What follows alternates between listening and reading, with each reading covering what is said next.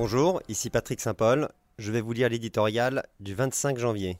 Vertigo tropical. Les ronds-points de Caracas ont provoqué chez Jean-Luc Mélenchon un nouvel accès de cette étrange fièvre du socialisme tropical. Alors que le destin du Venezuela bascule sous l'élan d'un peuple se battant pour sa dignité, le leader Maximo des Insoumis, qui en France soutient les Gilets jaunes, dénonce une tentative de coup d'État au pays de son idole Hugo Chavez, dont le président fait tirer sur les manifestants. Il invoque les principes admis dans le monde après une élection, mais ceci s'applique lorsqu'un scrutin est libre et démocratique. Et l'on ne peut pas ranger la réélection de Nicolas Maduro dans cette catégorie, alors qu'aucune grande nation démocratique n'a reconnu le résultat. Vingt ans de chavisme ont sapé les institutions du pays. Maduro a interdit aux principales figures de l'opposition de se présenter à la présidentielle, entraînant le boycott de l'opposition.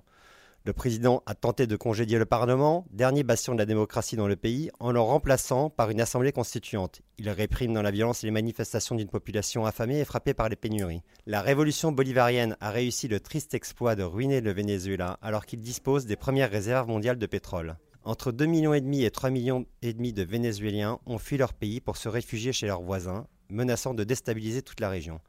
Soutenu par Washington, le président du Parlement, Juan Guaido, applique une disposition de la Constitution pour tenter de porter un coup d'arrêt à cette folie et s'engage à remettre son pays sur la voie de la démocratie en organisant des élections.